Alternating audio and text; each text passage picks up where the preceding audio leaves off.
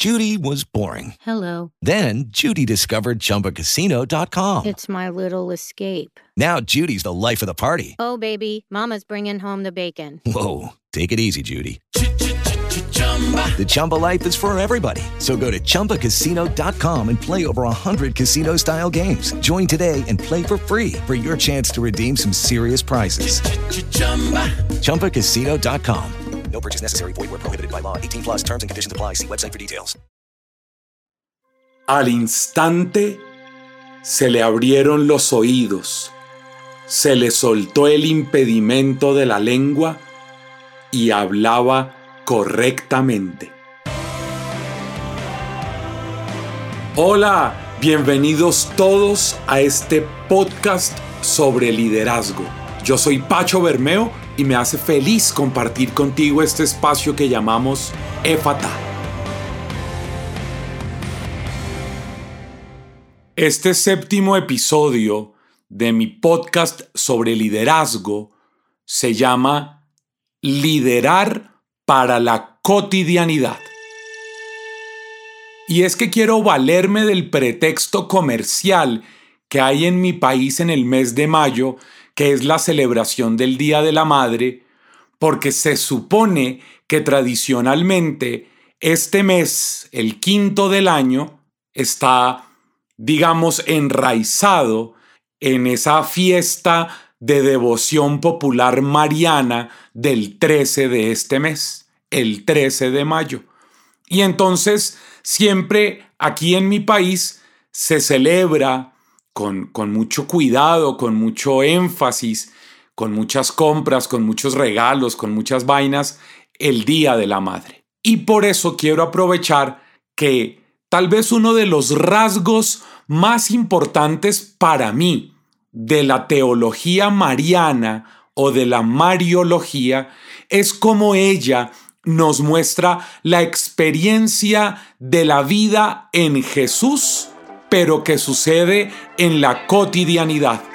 Y todo esto lo podemos ver en cada uno de los textos del Nuevo Testamento, de los Evangelios, por supuesto, en donde aparece la Santísima Virgen María. Por decirte algo, sin entrar a, desarrollar mucho a las ideas, si tú ves la primera vez que aparece en la teología del Evangelio de Juan, María está en una parranda, María está de farra, María está de rumba, decimos en Colombia, en unas bodas en el pueblito de Caná, allá en la región de Galilea, y estaba ella ahí presente.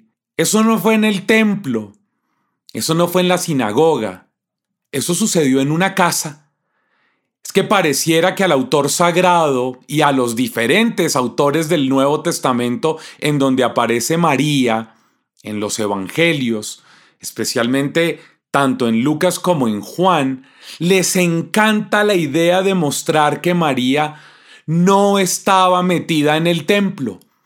Si tú ves, por ejemplo, en el Evangelio de Lucas, María va al templo a presentar a Jesús, pero cuando va a la presentación, si tú lees ese texto del que te estoy hablando del capítulo 2 de Lucas, te vas a dar cuenta que nunca nos dijeron qué hizo con las tórtolas o los pichones que debía haber llevado, si hizo un sacrificio, cómo fue el holocausto, cuáles fueron las palabras de los salmos o las oraciones que ella elevó. No, no nos lo muestra. Porque lo que nos cuenta es que cuando ella estaba llegando al templo, ahí tuvo un encuentro con Simeón y con Ana, y nos habla de lo que sucedió en ese encuentro, pero no nos cuenta nada más. Pareciera que la presentación en el templo es la presentación a estos personajes y no un rito o un culto. Y si tú sigues leyendo ese mismo capítulo 2 del Evangelio de Lucas, te vas a encontrar con que efectivamente María va al templo unos años después, pero a buscar a Jesús porque ella y José se perdieron de él. Y si tú lees los relatos de infancia en el Evangelio de Mateo, por ejemplo, pues no vas a encontrar a María yendo al templo nunca. Es decir, pareciera que la experiencia de Dios y el discipulado que nos revela la escritura en el maravilloso modelo de la Santísima Virgen María sucede fuera del templo. Sucede en la vida cotidiana. Y por eso he elegido en este mes de mayo compartir contigo este podcast, este episodio por lo menos, para rescatar algunos rasgos fundamentales de el ejemplo de la persona de María. Judy was boring. Hello. Then Judy discovered ChumbaCasino.com. It's my little escape. Now Judy's the life of the party. Oh, baby, Mama's bringing home the bacon. Whoa, take it easy, Judy. The Chumba life is for everybody. So go to ChumbaCasino.com and play over 100 casino style games. Join today and play for free for your chance to redeem some serious prizes. ChumbaCasino.com. No purchase necessary. Void where prohibited by law. 18 plus terms and conditions apply. See website for details. With the Lucky Land slots, you can get lucky just about anywhere. This is your captain speaking. Uh, we've got clear runway and the weather's fine, but we're just going to circle up here a while and uh, get lucky. No, no, nothing like that. It's just these cash prizes add up quick. So I suggest you sit back, keep your tray table upright, and start getting lucky. Play for free at LuckyLandSlots.com. Are you feeling lucky? No purchase necessary. Void where prohibited by law. 18 plus terms and conditions apply. See website for details.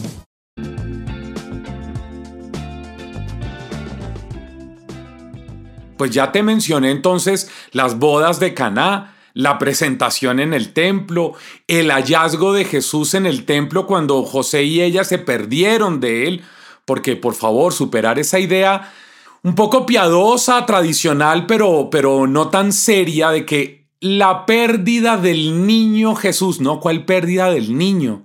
Si Jesús tenía 12 años, ya no era un niño según la sociología de la época. Él ya era un adulto que toma decisiones y por eso nos muestran que la decisión que tomó fue quedarse en el templo, en la casa de su padre, en las cosas de su abba, y María y José se fueron sin él. Entonces, eso es otra historia. Y eso es otra cosa, pero los perdidos eran la pareja de papás de Jesús, que se fueron sin Él, se movieron sin Él, como nos pasa tantas veces a nosotros, que decidimos caminar, andar y emprender el rumbo sin, sin Jesús. Pero es otra cosa. Y yo quisiera invitarte para que con tu, con tu Biblia si la tienes, pero si no, con tus recuerdos, con tus conocimientos de los textos bíblicos, nos remitamos a dos narraciones que son muy conocidas. Una, la que llamamos la Anunciación, y la otra, la que viene justo despuesito de ella, que conocemos como la Visitación. ¿Y es por qué? Hombre, porque a lo largo de este podcast, en los primeros seis capítulos, pues hablamos de muchas cosas, de muchas características que yo creo que son importantes y que vale la pena no perder de vista. ¿Te acuerdas? Nuestro primer episodio se llamaba La materia prima del liderazgo y se la dedicamos a hablar de Moisés y su encuentro con Dios allá en el Oreb, en la zarza y su capítulo 2, su historia, etc. Y luego hablamos de liderar para la filiación y la fraternidad, ¿te acuerdas? Como el, el gran énfasis es en que nosotros a la gente a que acompañamos en su camino de la vida, los ayudemos a revisar si de verdad están viviendo como hijos e hijas de Dios o si por el contrario los hemos vuelto un poco fanáticos poniendo la mirada en otras cosas. O el tercer capítulo, que si mal no me acuerdo, era liderar es acompañar.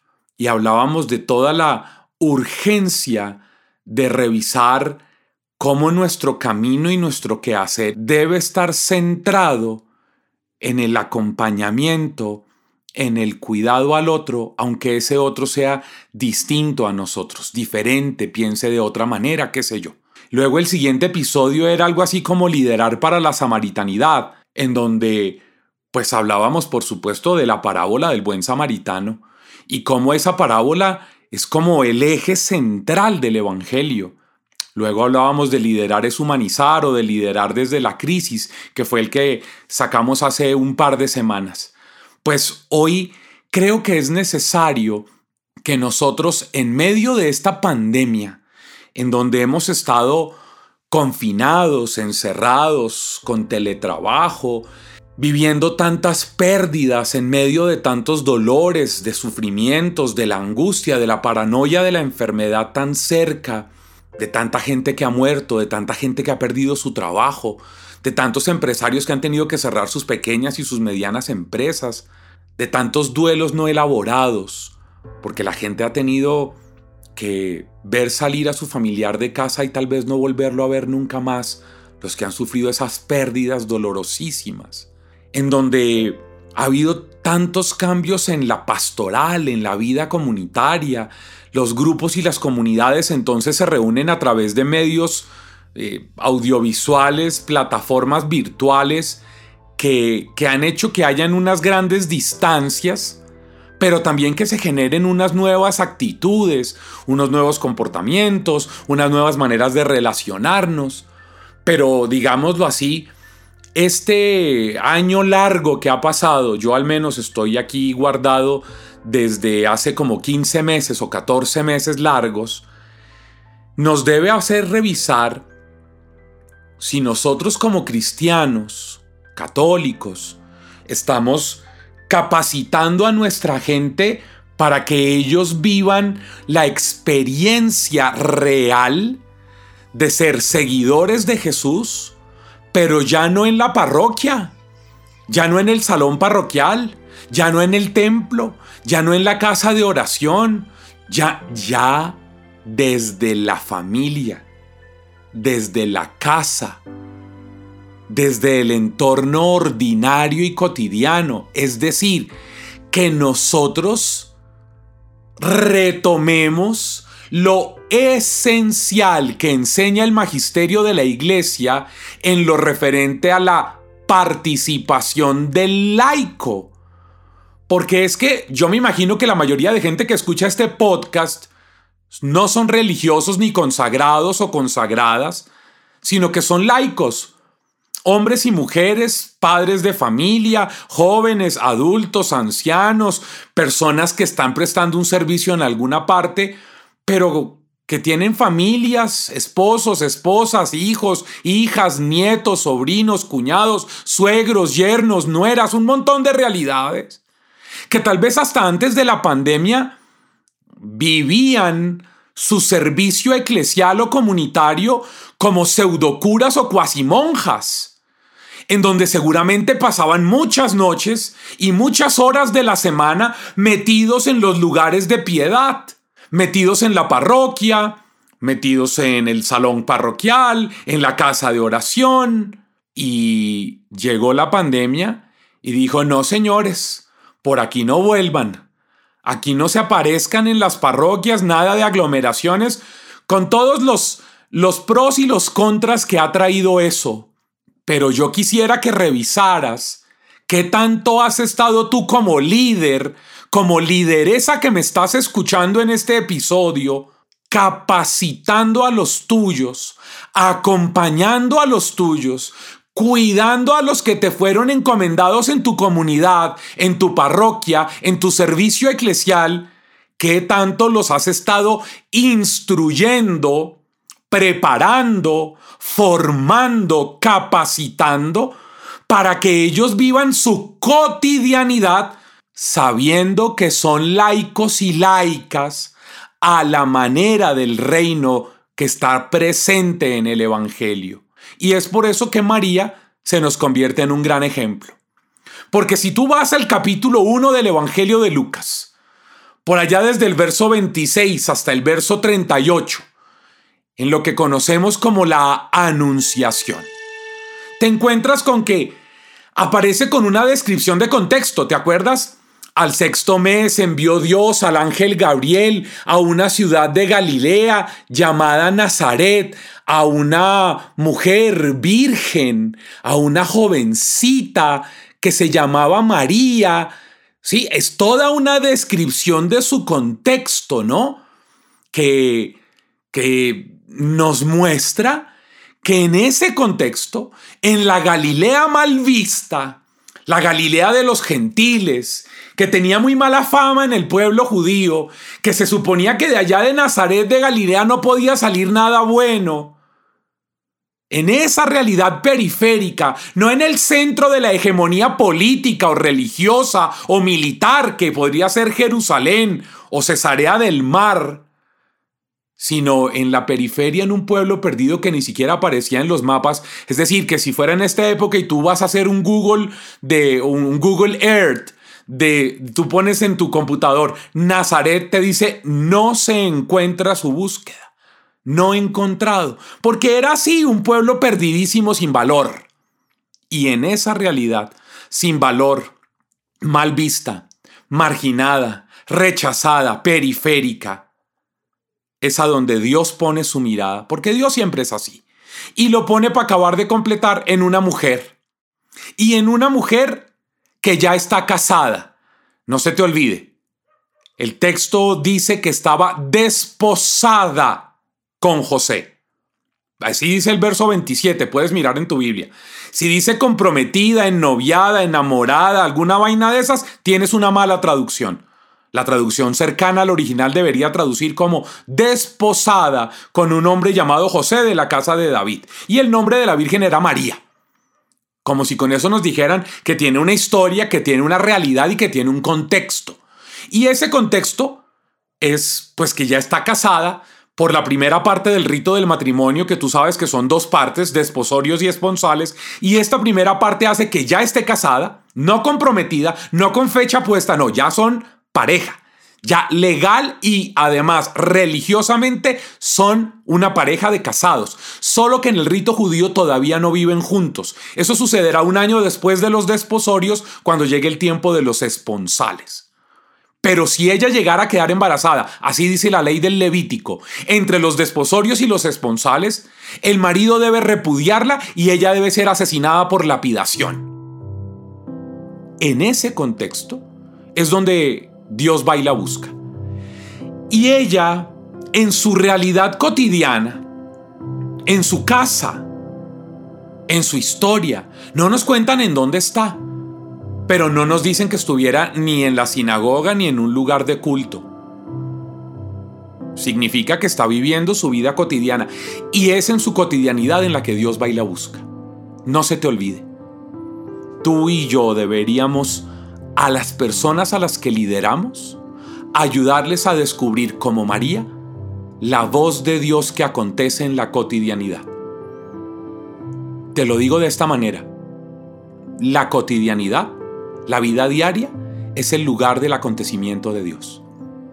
Es el lugar de la revelación de Dios. Dios se revela en el modelo maravilloso de María en su vida ordinaria. Y entonces, ella además tiene una actitud maravillosa en ese texto de Lucas de la Anunciación dice que el ángel le habla, ¿no? Alégrate, llena de gracia, le cambia de nombre. El Señor está contigo. Y ella se conturbó, se sorprendió. Y ella se sorprende por ese saludo. Y con estas palabras se preguntaba, ¿qué significaría esta vaina? ¿Qué significa este saludo? Y ella escucha la propuesta de Dios no temas, María. ¿Te acuerdas que le dice así Dios a través del ángel? Vas a concebir en tu seno y vas a dar a luz a un hijo a quien pondrás por nombre Jesús. Y él será grande y será llamado Hijo del Altísimo. Se sentará en el trono de David su padre. El Señor se lo dará. Reinará por siempre. Y María pregunta, ¿cómo será esto? Puesto que yo no conozco varón. ¡Qué belleza! Óyeme bien, ¿sabes qué es liderar para la cotidianidad? Es que la gente que tú acompañas o lideras, tus hermanos menores, deben ser educados por ti y por mí para que pregunten. Óyeme, cuidado con esos líderes de la iglesia católica, para hablar solo de la casa nuestra, que son como unos dictadores, como unos pequeños faraones o reyesuelos, que no permiten que la gente pregunte, cuestione, disienta, disierna por ellos mismos, que tengan pensamiento propio. Cuidado con esos líderes que lo que hacen es buscar el pensamiento homogéneo, el que todos deben pensar como Él y el que cualquiera que piense distinto a Él y opine diferente a Él, y más aún si es en público, se ha visto como una amenaza, como un peligro. Cuidado con esos estilos de liderazgo dictatoriales que van en contra de la revelación de Dios. Cuidado mis hermanos.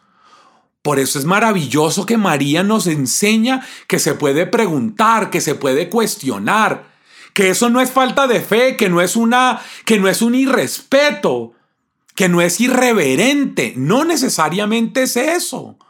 No, preguntar es, ser inteligente. O sea, la María que nos presenta este texto no es esa María que aparece en algunas esculturas, en algunas imágenes, con una cara ahí como de boba, como de yo no fui, como de ay, yo no entiendo, pero que se haga en mí y, y yo, no, no, no.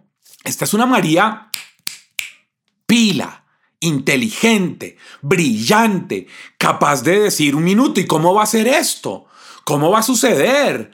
Porque es que yo no conozco varón. Y escucha la respuesta de Dios a través del ángel, ¿no? El Espíritu vendrá sobre ti y el poder del Altísimo te cubrirá con su sombra. Por eso el que va a nacer va a ser santo y lo llamarán hijo de Dios. Y además le dice, mira, Isabel, tu parienta, esa viejita de la que decían que era estéril, está de seis meses de embarazo. Porque nada hay imposible para Dios. Y entonces, ¿qué hace María? María dice, hágase en mí según lo que tú me has dicho. Ah, qué belleza. Óyeme, ¿sabes qué significa hágase en mí? No es ese, esa idea tonta de sumisión, no, no.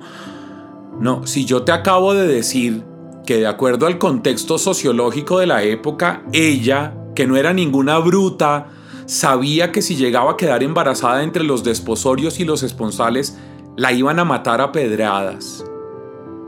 Y a sabiendas de eso, acogiendo el proyecto de Dios, que es una propuesta, que no es una imposición, y ella dice, hágase en mí, lo que ella está diciendo es, te lo voy a decir de, esta manera, a esos que les gustan tanto las, las eh, frases cortas para poner en sus estados de WhatsApp o de Instagram o de Facebook, qué sé yo. Algo que ya un sacerdote amigo mío, el padre Raúl de León en Panamá, hizo famoso después de escuchármelo, y es que Jesús no vale la pena, Jesús vale la vida.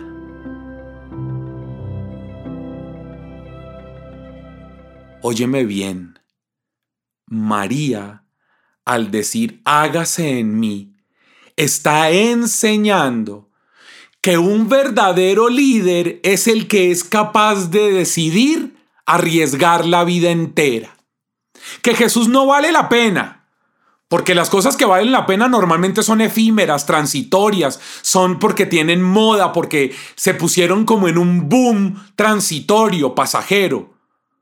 Pero Jesús no vale la pena. Para María, Jesús vale la vida. ¿Por qué? Porque ella está dispuesta a que a partir de este instante, cuando ella dice, hágase en mí de acuerdo a lo que tú me has dicho, y ella empiece a ver cómo le va creciendo la panza, y que José se dé cuenta cuando la vaya a visitar, a saludarla, a saber cómo está, a su esposa con la que está desposado, y le vea la panza, pues José cumpliendo la ley, la va a repudiar, va a sacarla al pueblo, va a llamar a los hombres, van a cavar un hueco en el pueblo, en la, en la tierra, la van a meter ahí hasta los hombros, van a cerrar el hueco, van a agarrar piedras y se los van a tirar a la cabeza hasta que la maten por lapidación para cumplir la ley. Y María, sabiendo eso, decide aceptar la propuesta de Dios, arriesgar la vida. Óyeme bien, es que si tú no eres capaz de arriesgar la vida y sigues manteniéndote en esta cultura del bienestar, en esta mentalidad de siempre que yo esté bien, de que aquí no me pase nada, de que por lo menos mi núcleo familiar esté seguro, me importa un carajo lo que le pase a los demás, pues eso no es cristiano, aunque oren en lenguas, tengan profecías, sean eh, catequistas, ministros extraordinarios de la Sagrada Comunión, aunque sean lectores, aunque sean acólitos, aunque sean, eh, no sé, líderes de comunidades, miembros del equipo timón, coordinadores, los títulos que quieran tener. Pero si ustedes se mantienen en la mentalidad del bienestar y del resguardar sus propias vidas, ustedes no son cristianos y mucho menos serán líderes a la manera del Evangelio. María enseña entonces que vale la pena arriesgar la vida, porque Jesús no vale la pena, Jesús vale la vida.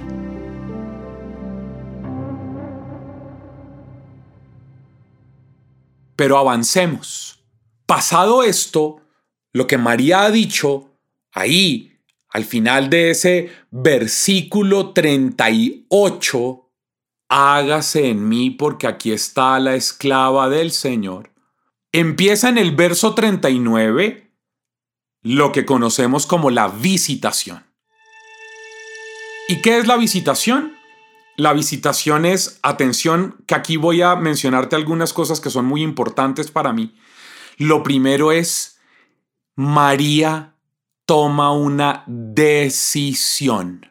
Óyeme bien, la vida cotidiana como lugar de encuentro con el Señor y de servicio al hombre está caracterizada por las decisiones que tú tomes.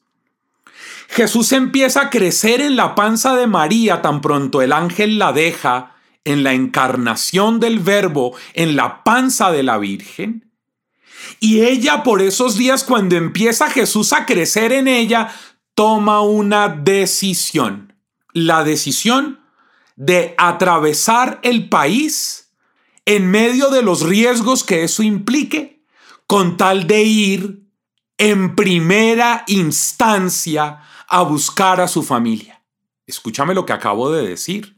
La primera decisión de alguien en quien Jesús empieza a crecer, es decir, de alguien que tiene una experiencia de Jesús que sea real y que sea además legítima, es voy a buscar a los míos, los primeros destinatarios de mi experiencia de Dios, a quienes voy a llevarles la buena noticia, son los de mi familia.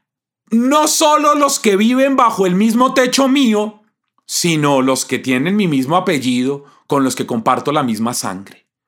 Y la única familia conocida de María, según el texto de Lucas en esta narración, están al otro lado del país.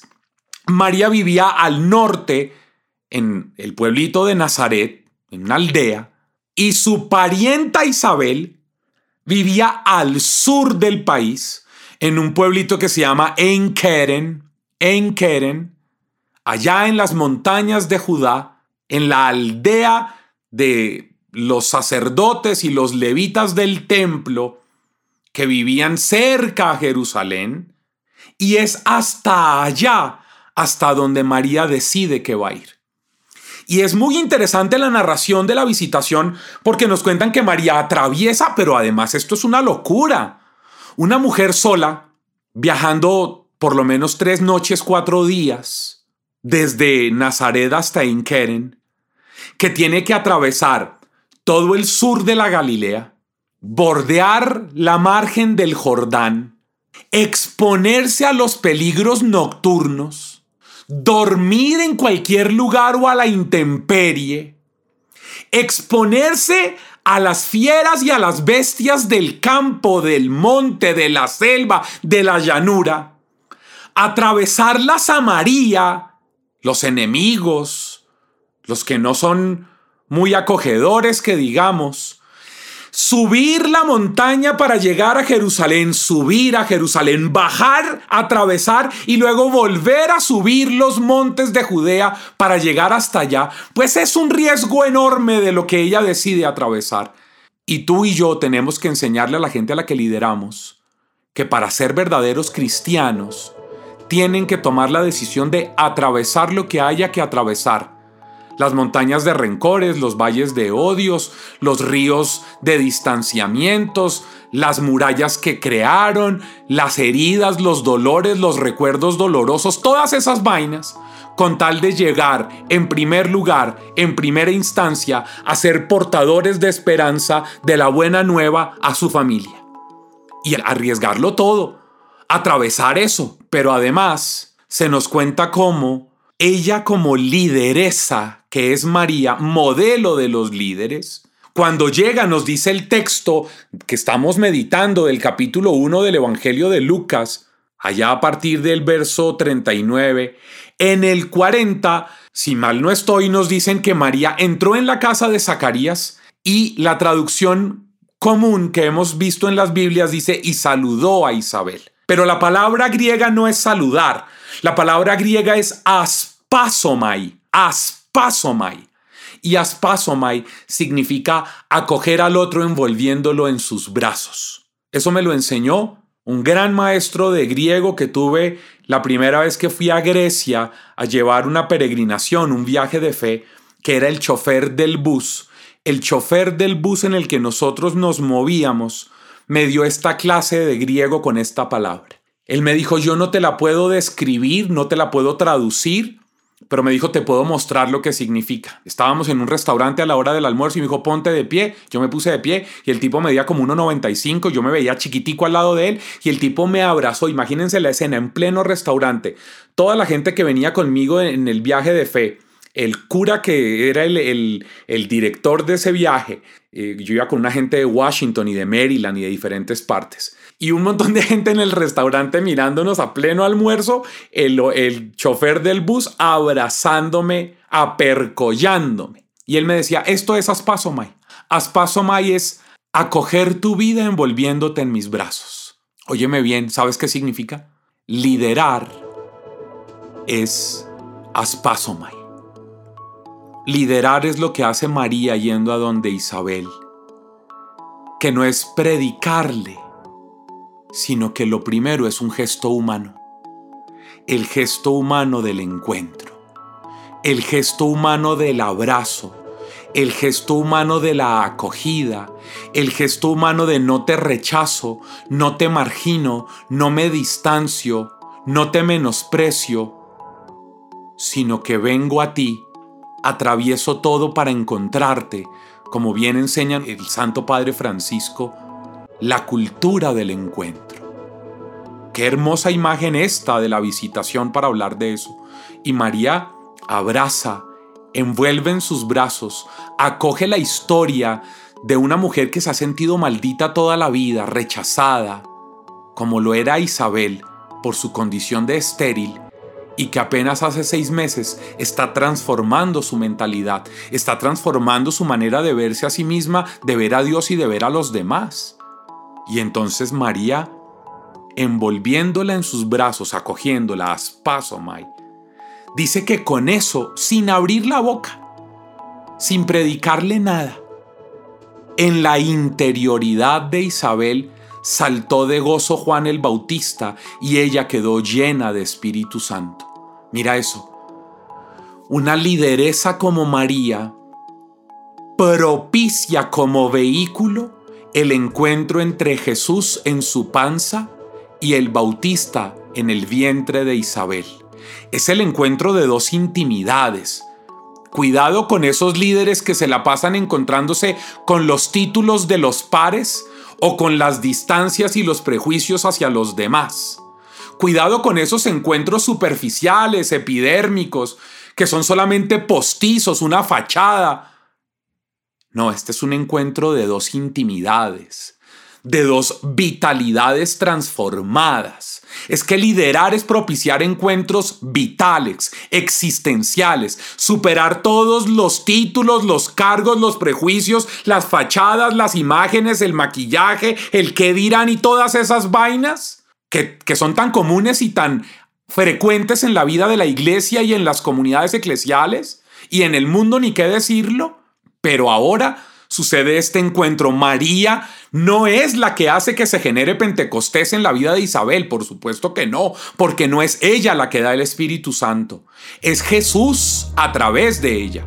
Entonces lo que nos cuenta el autor sagrado es que hay un encuentro entre Jesús y la totalidad de la existencia de Isabel que hace que ella quede llena de Espíritu Santo y el bautista que está creciendo en la panza de Isabel salte de gozo. Y ahí mismo Isabel toma conciencia de lo que ha sucedido en su vida y lo puede decir a viva voz. Bendita tú entre las mujeres y bendito el fruto de tu seno. ¿De dónde a mí que venga a verme la madre de mi Señor? Porque apenas llegó a mi oído la voz de tu saludo, saltó de gozo el niño en mi seno. Ah, pues bien, esto es liderar. Liderar en la cotidianidad, en la casa, en el camino, en la familia, para rescatar, para la restauración de la vida de los cercanos. Eso es lo que yo quiero proponerte en el día de hoy. Que pasemos de nuestras mentalidades piadosas, espiritualistas y pseudofanatizantes, en donde se creía que nosotros liderábamos para que la gente fuera mejor rezando, mejor leyendo la Biblia, mejor haciendo rosarios, mejor celebrando sacramentos, sin importar qué tipo de seres humanos sean. Pues bien, en este escenario que es la vida cotidiana, nos encontramos el modelo maravilloso que no podríamos dejar pasar el mes de mayo sin verlo, sin acogerlo, sin asumirlo, aunque sea rápidamente en este, en este episodio de hoy, que es el modelo de la Santísima Virgen María, que nos enseña que se lidera para la cotidianidad, que se lidera en la cotidianidad, que se lidera desde la cotidianidad y que es la cotidianidad la que se va a convertir entonces en lugar de encuentro con el Señor.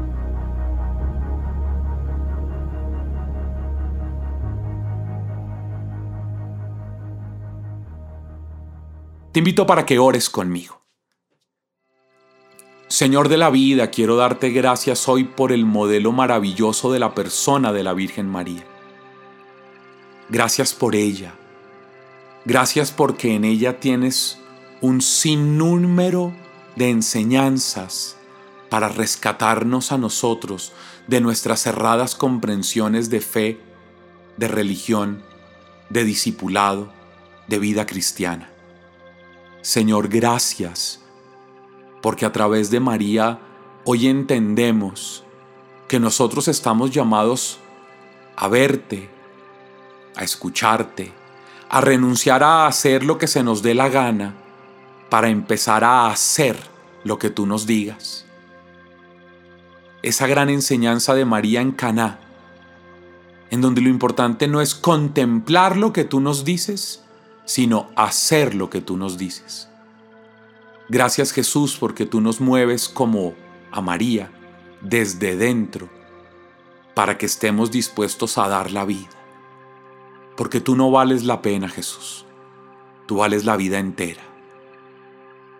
Gracias, amado Señor, porque tú nos mueves a entender que los primeros destinatarios de nuestro servicio cristiano son los que tienen nuestro mismo apellido, sin importar cuántas montañas, valles, desiertos o ríos, de historias y de dolores nos hayan distanciado.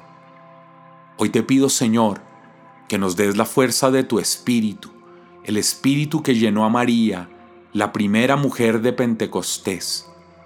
Llénanos de la fuerza de tu Espíritu, Señor, para tomar las decisiones de aproximación, de aspasomai, de restauración, de reconciliación, de evangelización entonces hacia aquellos de los que nos hemos alejado.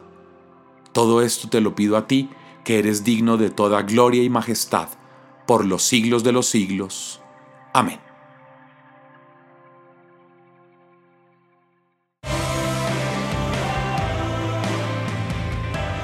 Oye, que no se te olvide nunca que para un verdadero cristiano, liderar es servir. Yo soy Pacho Bermeo y oro para que a través de tu vida Jesús le diga a muchos, Efata